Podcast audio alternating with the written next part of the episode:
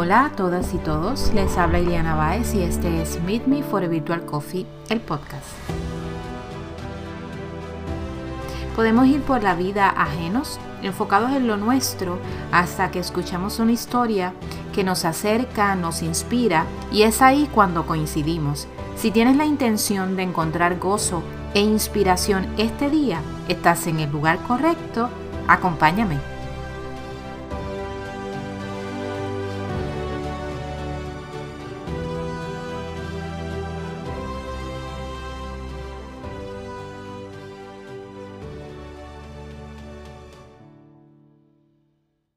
Hola a todos y todos, les habla Eliana Baez y este es Meet Me for a Coffee, el podcast. ¿Conoces productos que están bien construidos o a un precio accesible y aún así las personas no salen corriendo a comprarlo? Por otro lado, habrás visto productos que no fueron construidos desde un principio con mucha calidad o su precio es extremadamente alto, pero al salir al mercado hay una fila de personas esperando por ellos. Seamos honestos y honestas. Te has preguntado, ¿la gente ama mis productos? Cuando Indra Noji tomó las riendas de Pepsi Cola como CEO, la compañía estaba enfrentando una gran disminución en sus ventas, por lo que decidió alinear su estrategia de negocio en una más enfocada al cliente. Por años, Pepsi se había enfocado en tener y mantener el diseño de su marca impecable de cambiar su estrategia se dieron cuenta que había un elemento que faltaba, la interacción con el cliente. Su producto no se estaba comunicando con el consumidor. Utilizando el pensamiento de diseño o design thinking, se incorporó como parte de su estrategia comercial la experiencia del usuario, lo que dio paso a una línea nueva de productos desde una dirigida a la mujer hasta máquinas de refresco con pantalla táctil. ¿Cómo lograron todo esto? Se dieron cuenta que el producto es mucho más que un empaque bonito y comenzaron a tener una percepción real de la necesidad de su cliente. Escuchar a su cliente e innovar les permitió así recuperar su mercado. Cuando hablo de productos, me refiero a todo aquello que estás creando para consumo de tus clientes o espectadores. Los productos o servicios pueden ser físicos como también digitales. Así que ese servicio o producto que trabajas y promocionas a través de Facebook, de Instagram o de otras redes sociales, te has preguntado, ¿cómo puedo hacer para que la gente se interese más en él? Los patrones de compra han cambiado mucho en los últimos años. Y si bien es cierto que lograr una marca exitosa y sólida toma tiempo, nos debemos preguntar qué hace que la gente ame un producto y lo siga comprando una y otra vez. Pensemos. Un producto no es solamente el producto o servicio físico que vendes. Podemos empezar por ahí. El producto es la experiencia completa que un cliente obtiene desde que conoce de ese producto por primera vez y la relación que se construye hasta después de haber completado la venta.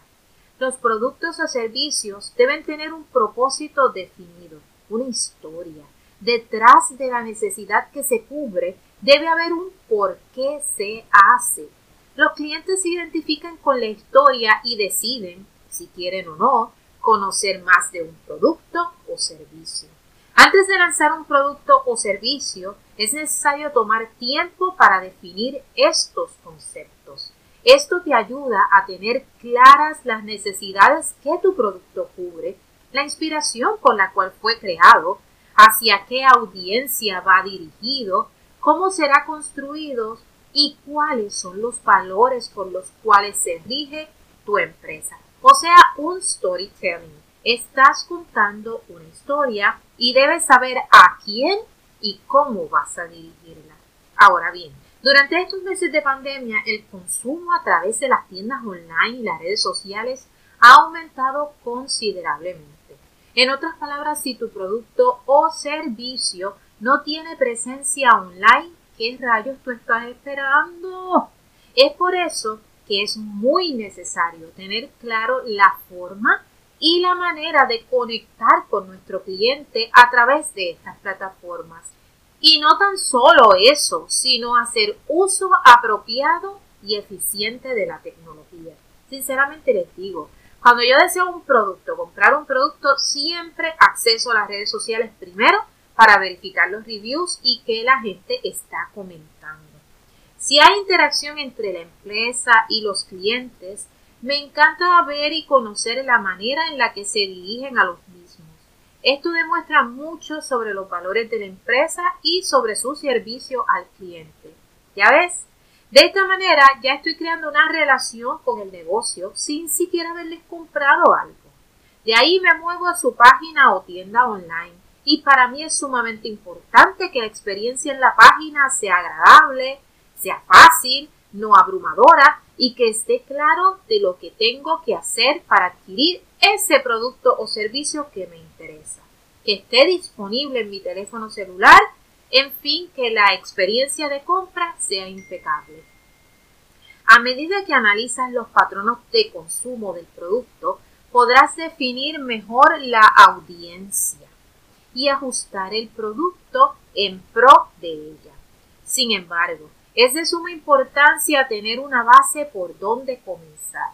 Este punto de partida no tan solo te destaca como empresario o empresaria, sino que atrae la atención del talento que está afuera, quienes en algún punto buscarán colaborar o trabajar en tu empresa, atraídos por tu historia, la visión, la misión. Un producto que la gente ama debe ser amado primero por quienes lo construyen por la organización. Leyendo el libro How to Build a Business That People Love and Be Happy Doing It de Brian De Haaf, me encontré con algunas necesidades fundamentales que satisfacen los productos que la gente más ama. Aquí te comparto algunas de ellas y mi interpretación. Utilidad. El producto o servicio resuelve una necesidad real. Debes conocer a tu cliente, y estar seguro que el producto o servicio resuelve su necesidad y va de acuerdo con sus capacidades financieras, o sea, lo que puede pagar. Piensa en los productos que compras y sigues fielmente comprando. ¿Seguirías comprándolos si no resuelven tu necesidad inmediata? Número 2. Cumple y excede las expectativas del cliente. Desde un principio sé real con tu cliente cumple sus expectativas y dirige tu producto hacia la innovación.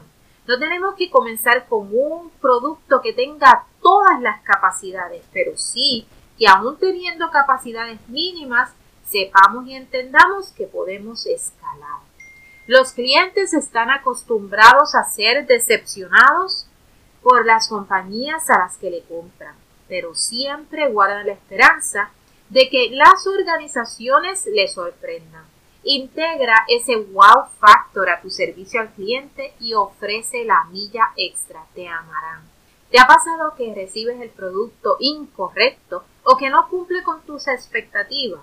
¿Cómo te sientes aún cuando sin esperarlo recibes el producto correcto y sin costo adicional? Esto sí que es un wow, ¿verdad? ¿Y cómo te sientes cuando intentando consumir un servicio, digamos, digital? ¿Tienes alguna dificultad y al conectarte con el servicio al cliente, no tan solo resuelven tu problema, sino que te dan seguimiento a través de email o a través de texto? Esto sí que es un wow y se ha puesto muy de moda últimamente. Número 3. Integridad. Tu gente y tu organización reflejan sus valores y actúan con integridad. Actualmente los clientes, a través de las redes sociales lo he visto mucho, están reclamando a las marcas que expresen su postura acerca de los issues sociales que actualmente se están discutiendo. Debes tener claro tu propósito, valores, visión y misión. Tú y tu organización deben vivir para ellos y estos serán la inspiración para continuar dando un servicio completo y mejorando cada día con transparencia hacia tu cliente. Número 4. El viaje. Las personas cambian, las compañías cambian y los clientes cambian. Las personas cambian, las organizaciones cambian, Las necesidades de tu cliente también pueden cambiar al igual que los productos evolucionan y cambian con el tiempo. Habrá ocasiones donde debes aceptar que tu producto no es la solución para todo el mundo. Y si es necesario ayudar a tu cliente a conseguir la alternativa que se ajusta a sus necesidades, debes hacerlo. Hablamos de la importancia de tener presencia online en estos momentos, de la utilidad y el problema que resuelve tu producto o servicio, de vivir y mantener los valores por los cuales fue creada tu organización y por los cuales te riges, y continuar un viaje de innovación, de crecimiento y de cambio, no tan solo para tu producto, sino que se ajuste a tu cliente. Estas son algunas de las características que tienen aquellas compañías que han logrado que la gente ame sus productos y los recomiende. Para que la gente ame tu producto, no te enfoques únicamente en ese producto o servicio físico. Debes diseñar una experiencia completa. La misma va desde que el cliente conoce tu producto u organización por primera vez. La experiencia de compra, la atención al cliente y la relación que se establece a través de la comunicación y de la interacción continua aún después de la venta. La importancia del storytelling, esa historia que está detrás de tu producto y que es ese engagement que se crea con tu cliente y que hace que tu cliente ame aún más, no tan solo tu producto, sino tu gente, tu equipo, quienes lo construyen, en fin, todo. Respira y piensa en tu producto como una experiencia, lo que te inspira, lo que te hace sentir mientras lo usas, mientras lo consumes, mientras lo promocionas, cuando lo ves en una página de internet, cuando lo recibes por correo. Todo eso es experiencia y todo eso genera un apego que inspira a tu cliente a querer más de tu producto. Procura que tu gente, tu organización, tus clientes y tú mismo o misma vivan la experiencia de tu producto y que la experiencia sea positiva. Si tus clientes aman tu producto y están feliz con el servicio que les ofreces, no tan solo serán fieles a todo lo que emprendas, sino que se convertirán en tu mayor promotor. ¿Sabes algo? Estos consejos aplican en cualquiera de las etapas que se encuentre tu negocio. Si estás empezando, es el momento ideal para aplicarlas. Si ya estás a punto de lanzar o lanzaste tu producto o servicio, ponlo en práctica. Y si llevas años con tu producto o servicio, nunca está de más evaluar esa experiencia del usuario para confirmar que en efecto tus clientes siguen enchuladitos de tu producto o servicio. Si te gustó este episodio, te invito a buscarme en Facebook y compartir con tus amigos y amigos. Te espero el próximo miércoles. Bye. Acompáñame cada miércoles con cafecito en mano para un nuevo episodio de Meet Me for a Virtual Coffee, el podcast. Búscanos en Facebook y escúchanos en Spotify y Apple Podcasts. Compártelo con otros. Gracias por escucharme. Bye.